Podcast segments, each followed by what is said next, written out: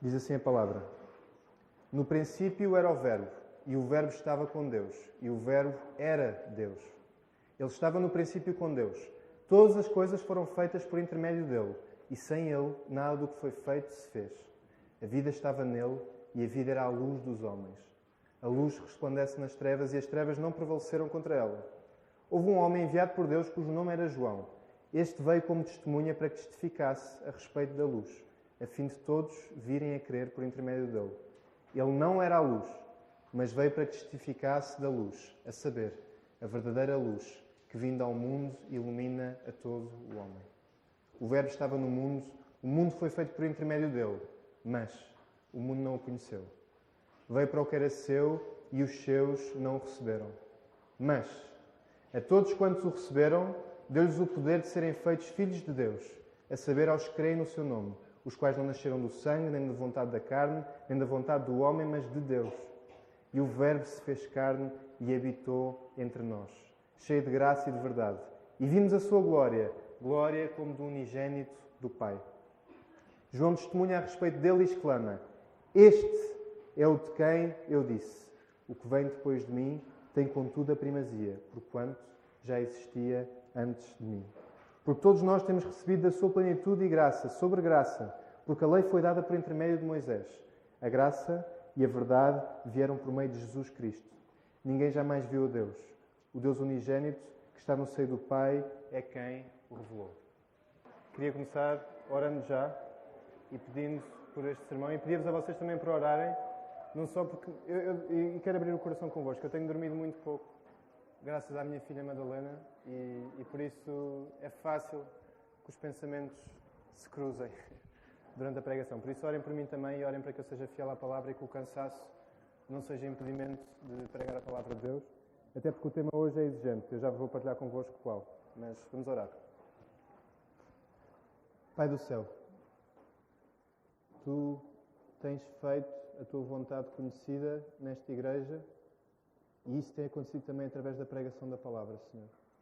A tua palavra pregada mostra-nos quem tu és, mostra-nos o que tu queres de nós e mostra-nos a esperança que nós somos chamados a ter e que temos, Senhor. Uma esperança palpável que nós podemos ver e tocar também pela presença um dos outros aqui na igreja, Senhor. E isso também traz responsabilidade a qualquer pessoa que venha aqui pregar. Por isso eu peço-te que hoje sejas tu a dirigir-me, que possas dirigir também os corações de cada pessoa que está a ouvir para que a tua palavra possa ser pregada e recebida.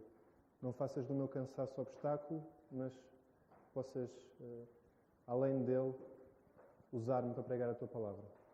Pedimos tudo em nome de Jesus. Amém. Então hoje é o primeiro sermão, é o segundo advento e é o primeiro em que nós pisamos fora da série aos Filipenses, que nós esperamos mesmo que tenha sido uma grande bênção para todos. E queria fazer-vos um convite. Aproveitem e de vez em quando voltem a Filipenses, em particular ao capítulo 2, entre o versículo 1 ao 11, porque eu acho que, que é, é, daquelas coisas que nós temos que constantemente lembrar. Aquilo que Jesus fez por nós, o esvaziamento do Filho de Deus e aquilo que isso pede de nós, enquanto igreja, na união que somos chamados a ter uns com os outros. Porque lembrem-se, irmãos, essa união é completamente inegociável. Completamente inegociável. E é sustentada pelo próprio Jesus. Mas se não olharmos para Jesus, não vamos ter união. E se nós não nos lembrarmos do que Jesus fez por nós, ao mínimo conflito com o irmão nosso, a união vai ser rompida também. Por isso, voltem para lá para lembrar que a união de Cristo é completamente inegociável e completamente sustentada por Jesus. Vou voltando lá. E sei também que há dois domingos eu pedi muito da vossa paciência. Eu próprio fiquei um bocadinho assustado quando vi que preguei mais do que uma hora. Não vos vou pedir desculpa, porque não vou pedir desculpa por pregar a palavra de Deus, mas vou dizer-vos sim que me estou a esforçar para pregar menos tempo e ser mais conciso, que eu tenho noção que me perco com as palavras. E por isso escolhi um tema muito fácil hoje. Sabem qual foi? A natureza divina de Jesus. Por isso, orem por mim.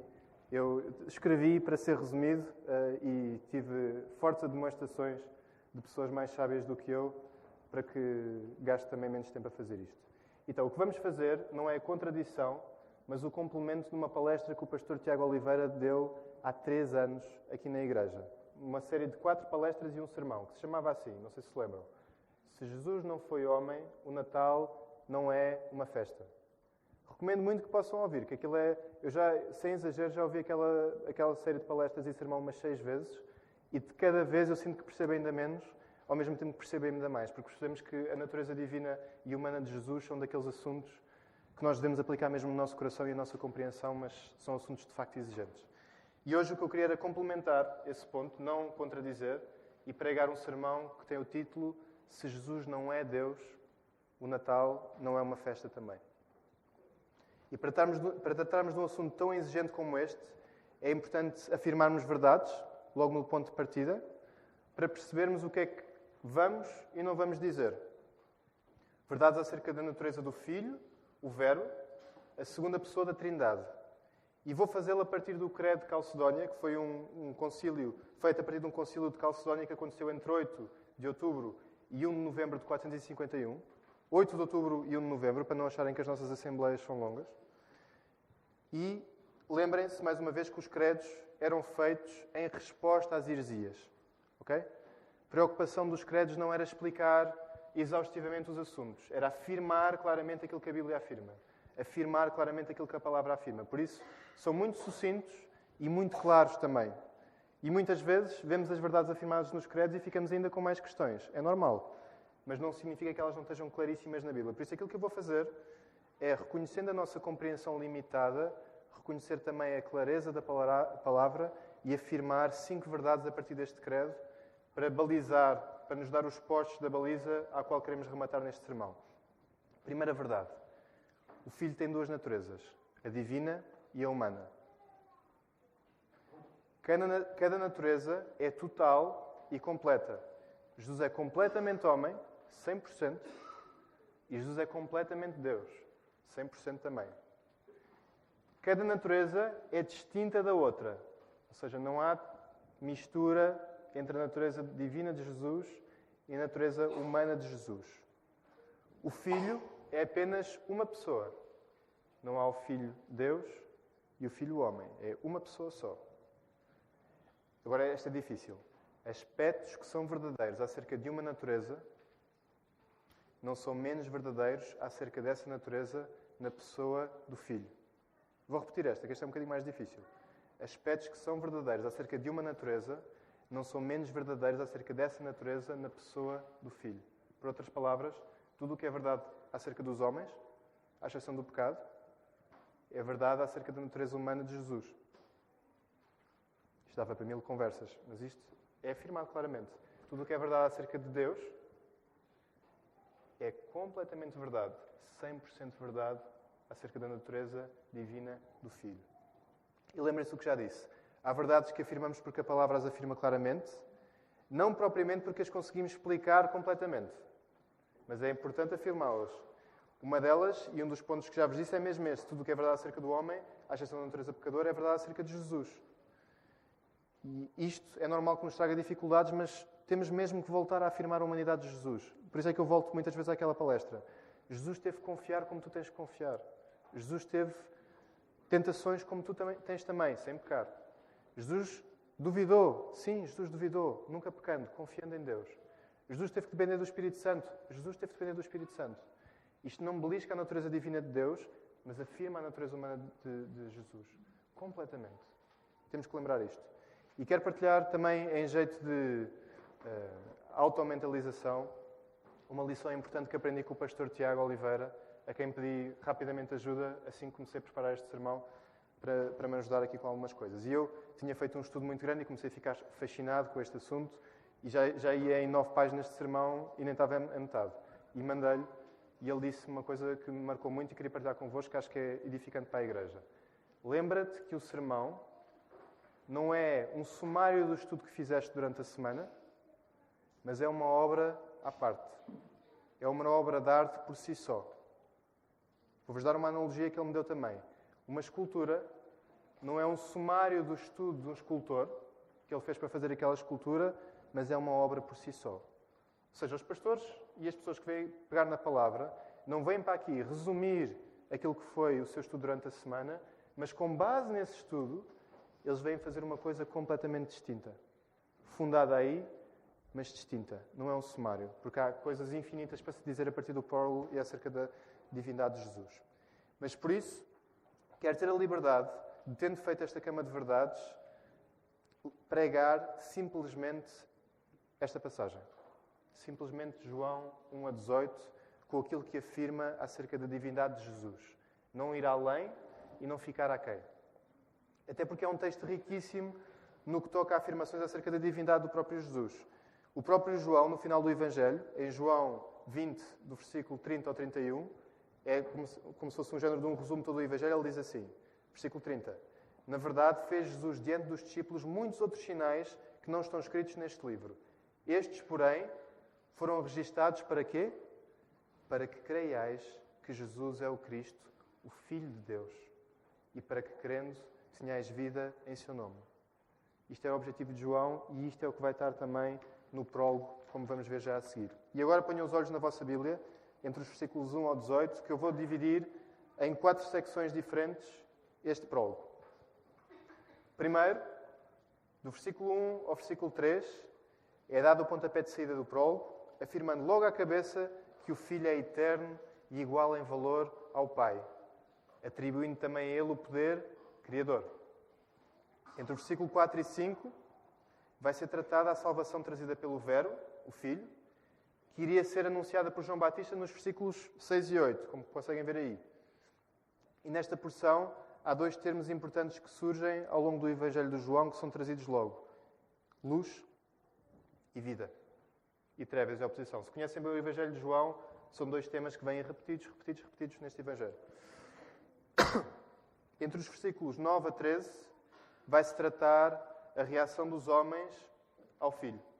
Tanto as reações boas como as reações más. E por fim, os versículos 14 a 18 funcionam como um género de um sumário de todo o prólogo, reforçando uma verdade importantíssima. Jesus Cristo é o Filho unigênito do Pai e a partir do Filho a glória do Pai é revelada. Isto é importantíssimo e já vamos lá.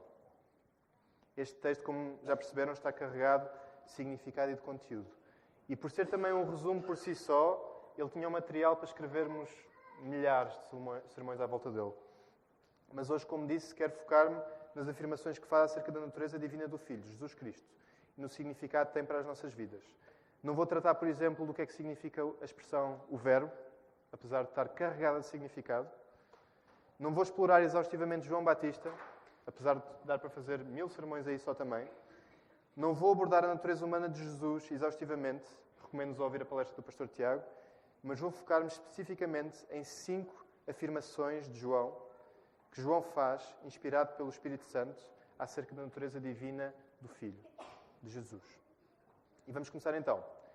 Primeira afirmação. Logo no primeiro versículo, João declara: O Verbo é, era Deus. É Deus. Esta é a primeira afirmação e é logo direta e sem espinhas. E todas as outras afirmações, as outras quatro que eu vou dizer, estão subordinadas a esta. Ou seja, isto é a declaração e agora vamos ver consequências disso. Como é que isso se vê na pessoa do Filho? Como é que João vai explorar isso? Mas Jesus é o Cristo, o Filho de Deus. E só nele podemos ter vida. Logo a seguir, segunda afirmação, ainda no primeiro versículo e pegando já no segundo, o Filho é eterno e não criado. Ele estava no princípio com Deus. E sabem, eu não sei grego, mas estive a ver os apontamentos de um John MacArthur, não sei se conhecem um pastor, e ele, ele explorou esta expressão, estava com Deus, que em grego, eu vou-me arriscar a dizer, é proston theon, é isso? Proston theon, e significa mais do que dizer que o filho existia com Deus. A ideia que passa é a ideia de dois seres inteligentes e concretos a falar um com o outro face a face. Esta é a ideia de proston theon, que está carregado de significado, em diálogo inteligente. E isto o que é que quer dizer? Que desde a eternidade, o Filho, o Pai e o Espírito Santo estão numa comunhão perfeita, profunda e íntima, face a face.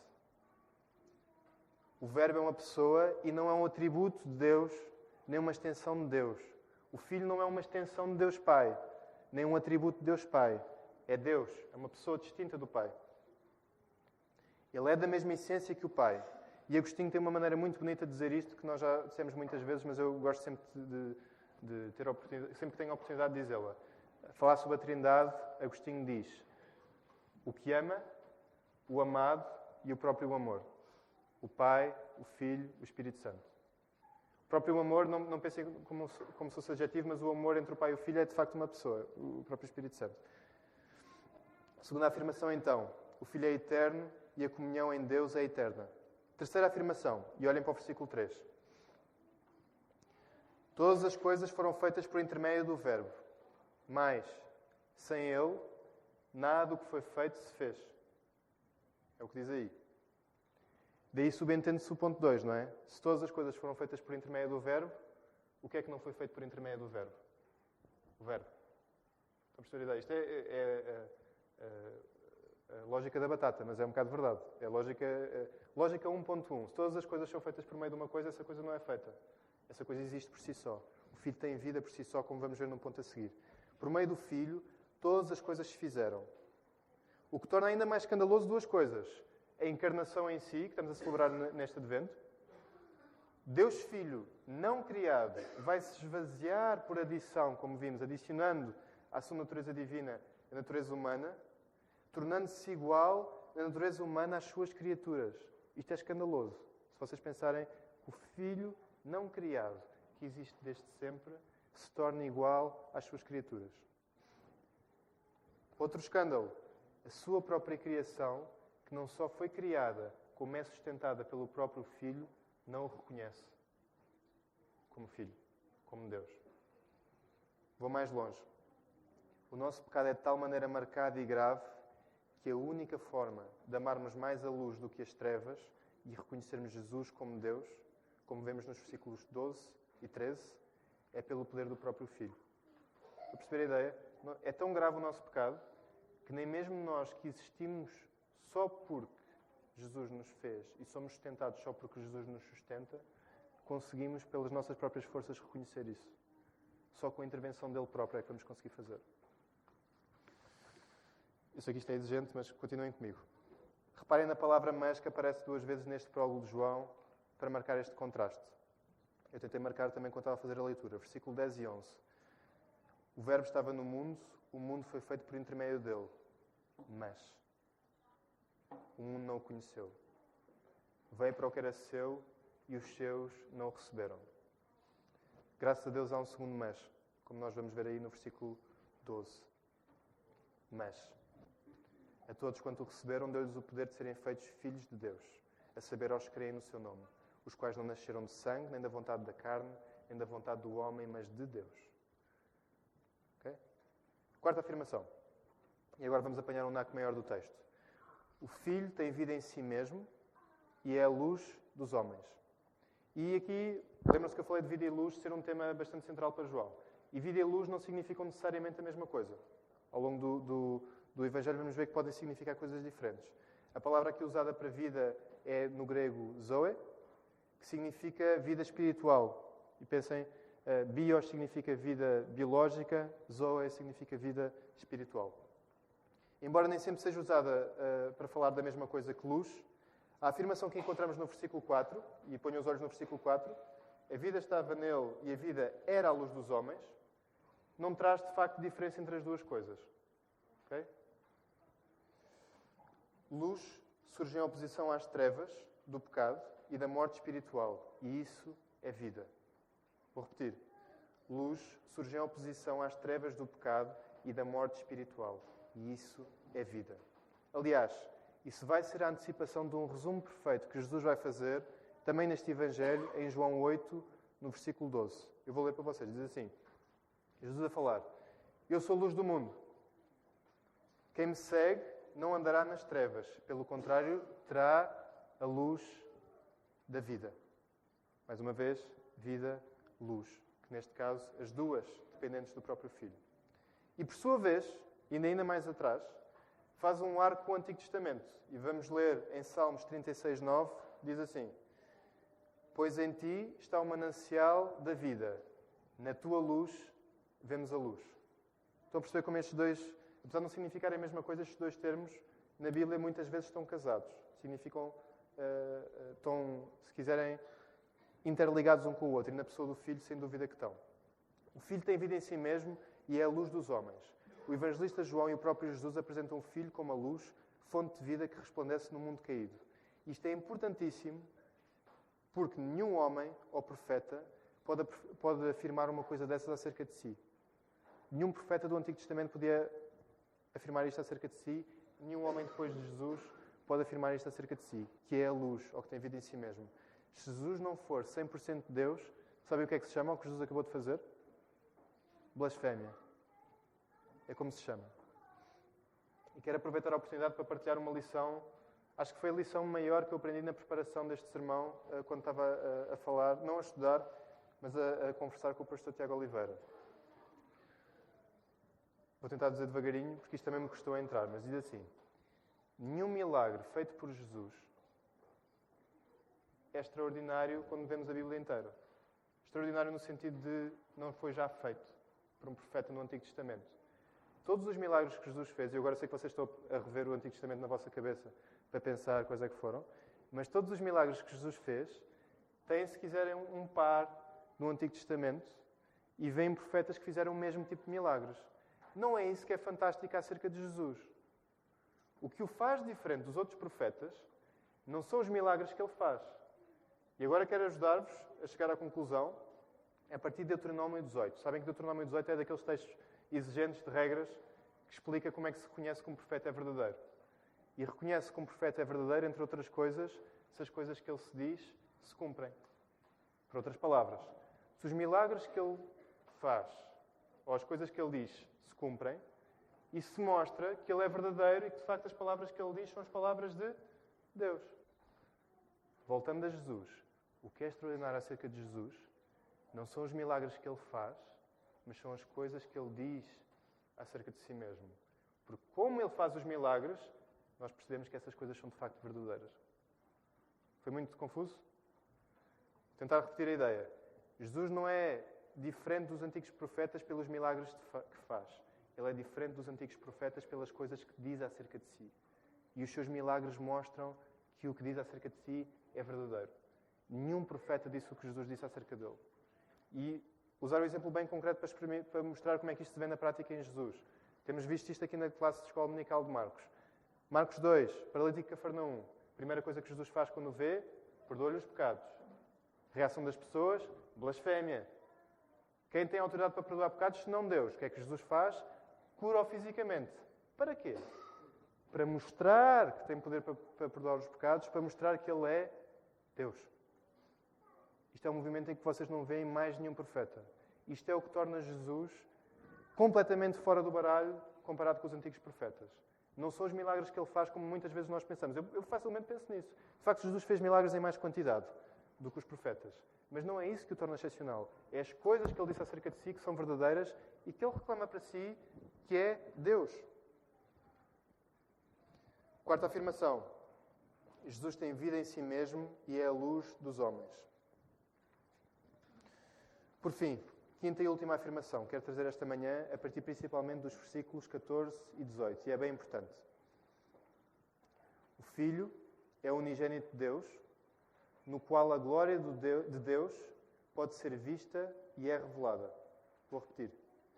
O Filho é o unigênito de Deus, no qual a glória de Deus pode ser vista e é revelada.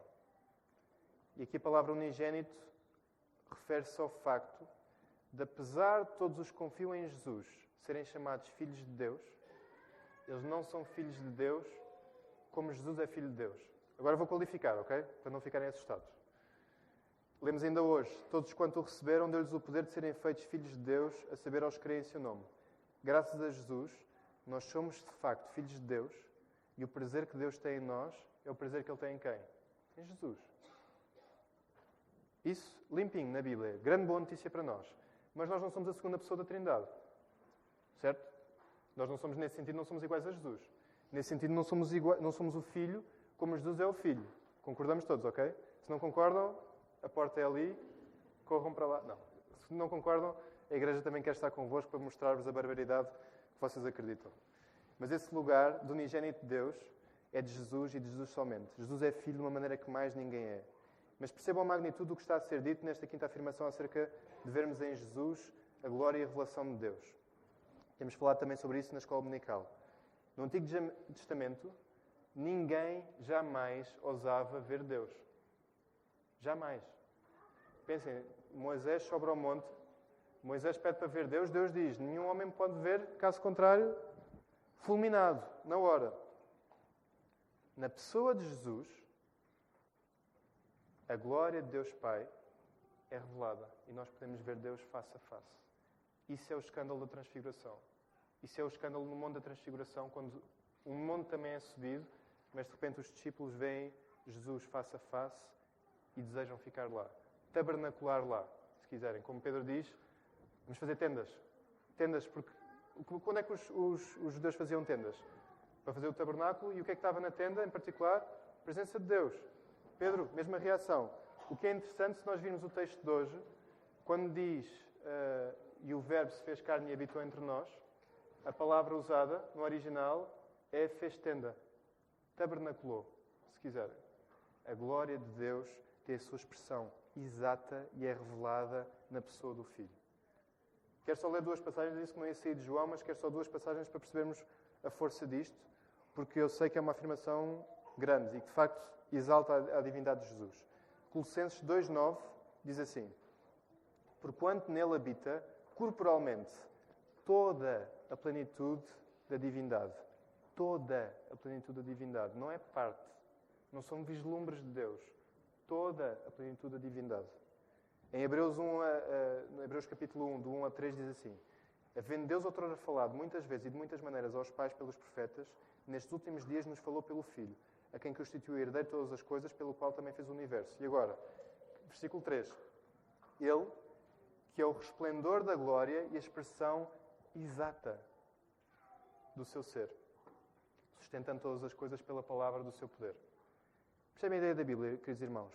Não é, é difícil perceber como é que Jesus é completamente Deus e explicá-lo pelas nossas palavras, mas está claríssimo.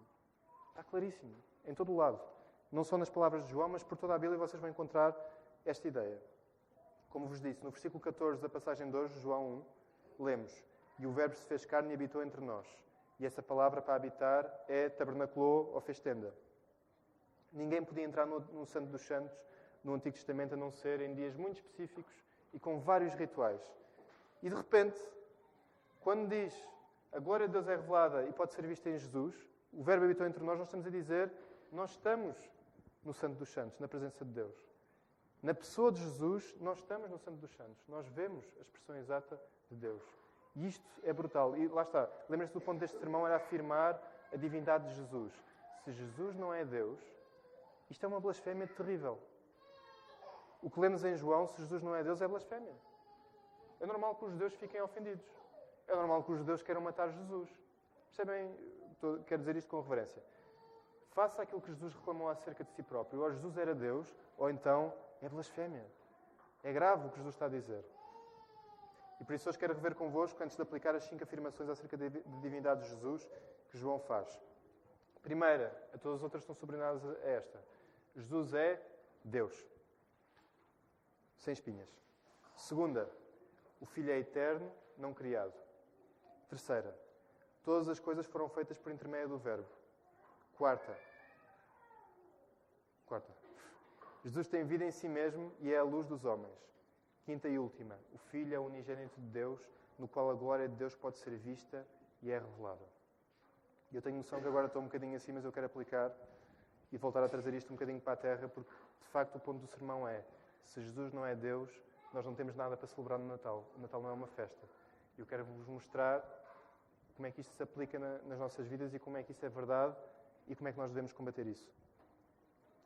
E no outro dia, uma irmã desta igreja, a Débora, a Débora Santos, dizia-me que eu tenho um estilo muito próprio de pregar e uma dessas coisas que marca muito é a surra, eu ser muito bruto convosco. E eu, por um lado, levei como um elogio, porque de facto Jesus também era assim, e Paulo também, mas fiquei um bocadinho preocupado. Porque eu não quero, eu não quero ser caracterizado por ser só pancada e não vos encorajar, porque Jesus de facto não era assim. Paulo também não era assim. E por isso tenho tido algum cuidado e a preparar este sermão tive algum cuidado para não ser só surra. Vai ter também, mas quero também ser encorajador para vocês, porque de facto o que nós temos para partilhar são boas novas, não é pancada, são boas novas. Jesus é Deus. E isso são muito boas notícias para nós. Primeiro, primeiro ponto da aplicação. Afirma o que João afirma. O Verbo é Deus. Afirma o que João afirma. O Verbo é Deus. Se é verdade que a natureza divina do Filho, 100% divina, está muito além da nossa compreensão, é igualmente verdade que isso não significa que as afirmações acerca da mesma não sejam claríssimas na palavra. Ser difícil não significa que não é claro. Claro é. Podes não perceber completamente todas as implicações de Jesus ser Deus, mas podes afirmar com toda a confiança que Jesus é Deus. A palavra também o faz sem espinhas. E ao longo dos séculos, homens fiéis têm feito isso a partir de credos, confissões, catecismos. Por isso é que nós voltamos aos catecismos, que são muito úteis. Deixa-me ser mais ousado e dizer-te: aqui é a parte da surra. Não esperes por perceber completamente para afirmar com toda a convicção. Vou repetir. Não esperes para perceber completamente para poderes afirmar com toda a convicção. A fé não é isso. Se fosse assim, estávamos todos condenados. Ninguém podia afirmar nada. Porque nenhum de nós, nem o pastor Tiago Oliveira, nem o pastor Marco, nem o pastor Tiago, nem o pastor Filipe, podem dizer que o Filho é Deus, percebendo completamente todas as implicações do que isso significa. A palavra afirma que o Filho é Deus, que Ele é eterno, que Ele tem vida em si mesmo, que Ele é luz, que Ele é unigênito do Pai, que Ele é a expressão exata da Sua glória e a forma pelo qual o Pai é revelado. Jesus é Deus. Podes afirmar sem medo nenhum. A Bíblia afirma claramente. Depende do Espírito Santo para fazeres isso, porque como lemos em 1 Coríntios 12, 3, diz: Ninguém pode dizer Senhor Jesus senão pelo Espírito Santo. Importa o que afirmamos, porque como lemos nesta passagem, afirmar que Jesus é Deus é prova que temos a fé, a fé pela qual Jesus nos salva. Vou repetir a ideia. Afirmar que Jesus é Deus é prova que temos a fé pela qual Jesus nos salva. Não é a afirmação que te salva, mas é prova que tu tens a fé que te permite fazer essa afirmação. Não é acerca da tua capacidade de explicar, é acerca da fé, o dom que te é dado. Importa o que afirmamos. Por isso, afirma mais, afirma mais em oração, afirma mais em louvor e afirma mais a quem não crê. Afirma mais a quem crê também. E afirma com alegria e sem dúvidas: Jesus é Deus. Sem medo, isto é claro. Segundo ponto, estou quase a acabar. Reconhece como João Batista que não és a luz. Eu sei que nenhum de vocês diz com as palavras todas: Eu sou a luz. Mas vou explicar. João Batista sabia o seu lugar. E o pastor Tiago já pregou isto há uns anos. João sabia que não era a luz, que vinha, que vinha resplandecer nas trevas e que tinha vida em si mesmo. João sabia que não tinha nada disto. Ele veio para apontar e dar testemunho da luz. Nenhum de nós vai verbalizar que se acha a luz. Mas aquilo que eu acredito é que muitos de nós vivemos como se Jesus não fosse a luz. E, ironicamente, quando acreditamos que Jesus não é Deus, isso coloca-nos no lugar de sermos nós a luz. E eu quero explicar porquê. Se Jesus for só 100% homem, e por isso um grande exemplo a seguir, se Jesus for só um grande professor, um grande exemplo, um grande homem, não há boas notícias no Natal. Não há nada para celebrar no Natal. Porque Jesus não tem autoridade para perdoar pecados que são dirigidos a Deus. Jesus não é a parte ofendida nesse caso. Jesus nem sequer tem a capacidade de absorver sobre si a ira eterna de Deus. Jesus é homem. Jesus não absorveu o preço do nosso pecado. E Jesus não tem autoridade para o perdoar. O Natal, de facto, não é uma festa. Por isso, quando nós vamos cheios de boa vontade falar às pessoas de Jesus, mas não acreditamos que Jesus é Deus, o que na prática estamos a dizer é: olha, vem conhecer o Rei, te vai condenar ao inferno, porque o preço não está pago. Vem ter com esse Rei. Eu não ia. Percebem a ideia? Só que nós não, nós não dizemos isso. Nós dizemos mais mascarado. Nós dizemos: olha, Jesus é um grande professor. E depois as pessoas começam a ler sobre Deus e começam a perceber o castigo para o pecado e começam a ficar assustadas. E depois nós aí não temos boa notícia para dar, porque ninguém pagou esse preço. A esperança, nesse caso, escondida que nós temos, é que as nossas palavras, o nosso bom comportamento, a nossa luz, resplandeça de tal maneira dessas pessoas que, de algum modo, lhes apague as trevas que estão na sua vida e nós não temos essa luz. A vossa luz é completamente subsidiária. Tem tanta luz como a lua tem luz. Não têm luz nenhuma. Se vocês não apontarem para o filho, o Natal não é uma festa e vocês estão só a chamar os vossos amigos para serem condenados pelo rei. Não são muito boas notícias e não nos dá muita vontade de cantar. De facto, não dão. Por isso temos mesmo que pensar, nós temos de facto boas notícias. Jesus é a luz. Jesus é Deus. Por isso nós podemos convidar as pessoas ao rei que as vai perdoar. E queria recuperar para vocês a pergunta número 23 do Catecismo, que nos ajuda a perceber isto e as implicações que isto tem. O Catecismo é muito bom também nestas coisas, o Catecismo que estamos a decorar. Diz assim: Porquê que o Redentor tem de ser verdadeiramente Deus? Para que, por causa da sua natureza divina, a sua obediência e sofrimento fossem perfeitos e eficazes, e também para que ele pudesse suportar a justa ira de Deus contra o pecado e ainda vencer o pecado. Porque é isso que é a ressurreição. Se Jesus não foi Deus, isto não é verdade. Jesus não absorveu ira e os teus pecados não estão perdoados. Mas graças a Deus, Jesus é Deus. Muitas vezes vivemos como se o Natal não fosse uma festa por vivermos a mentira que Jesus não é Deus.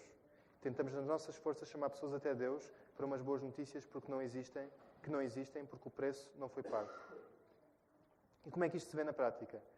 Pela forma, por exemplo, como ao falar de Jesus afirmamos tão pouco o que João, Paulo, Pedro, Tiago e homens ao longo dos séculos afirmaram acerca de Jesus. Jesus é Deus. Se afirmamos pouco isto, nós estamos a afirmar pouco a salvação que temos em Jesus. Porque isso está na boca dos profetas, isso está na boca dos evangelistas. Jesus é Deus. Último ponto. Jesus é Deus. O Natal é uma festa. Isto é um ponto bem óbvio. João e todo o relato bíblico não deixam margem para dúvidas. Jesus é 100% homem e Jesus é também 100% Deus. Se é verdade, como pregado pelo pastor Tiago Oliveira, que o Natal é uma festa porque Jesus foi 100% homem, capaz de compreender a nossa condição, capaz de obedecer perfeitamente a toda a lei no nosso lugar, capaz de sofrer, morrer no nosso lugar. Porque, irmãos, pergunta para Queijinho: Deus pode morrer? Deus não pode morrer. Ou seja, Deus pode, Jesus pode morrer na sua natureza divina? Não pode. Jesus teve que encarnar para fazer isso. Jesus teve que acrescentar a sua natureza divina humana para poder morrer no nosso lugar. Estão a perceber a ideia? Jesus teve que ser completamente homem. Mas eu disse que não ia falar da natureza humana. O Natal só pode ser uma festa porque Jesus é 100% Deus. Só sendo Deus, como já vimos, é que Jesus pode perdoar ofensas dirigidas ao próprio Deus. Eu não posso fazer isso. Um profeta não posso fazer isso. Jesus faz isso com autoridade porque ele mesmo foi a parte ofendida. Ele é Deus. Só sendo Deus, como já vimos, é que Jesus pode suportar a ira divina que ia recair sobre o nosso pecado. Um profeta, mesmo que fosse perfeito, que não é, não há profetas perfeitos no Antigo Testamento, nem hoje, não poderia morrer pelos pecados de outra pessoa. A natureza divina tornou possível um castigo com proporções eternas. Não era só o pecado de um homem que Jesus estava a levar naquele, naquele dia, era o pecado de todos os que confiam nele antes de Jesus ter nascido até. Eu e tu confiamos em Jesus. Era o castigo que nós merecíamos, o castigo eterno que estava em causa naquele, naquele castigo de Jesus. E isso, se Jesus não fosse Deus, era impossível de suportar. Impossível de suportar. Mas a ressurreição mostra que o pagamento foi recebido e foi aceito. A ressurreição mostra que Jesus tinha o poder para pagar esse castigo, mostra que Jesus é Deus. A ressurreição mostra que o Natal é uma festa também porque Jesus é Deus. Querido irmão, querida irmã, celebra o Natal e todo o ano, porque nós estamos a louvar um homem perfeito. No fim do dia, nós não estamos a louvar um homem muito bom, um bom professor. Estamos a louvar um homem perfeito, que é também Deus perfeito. Se não fosse, não, tinha nada, não tínhamos nada para celebrar, mas temos. Jesus é Deus, Jesus é homem, perfeito. Só assim o podemos chamar o que ele é de facto o Redentor. Cantamos hoje, nasceu o Redentor. Afirma que Jesus é Deus, percebe que não és a luz e celebra porque nasceu o Redentor. Que Deus nos abençoe.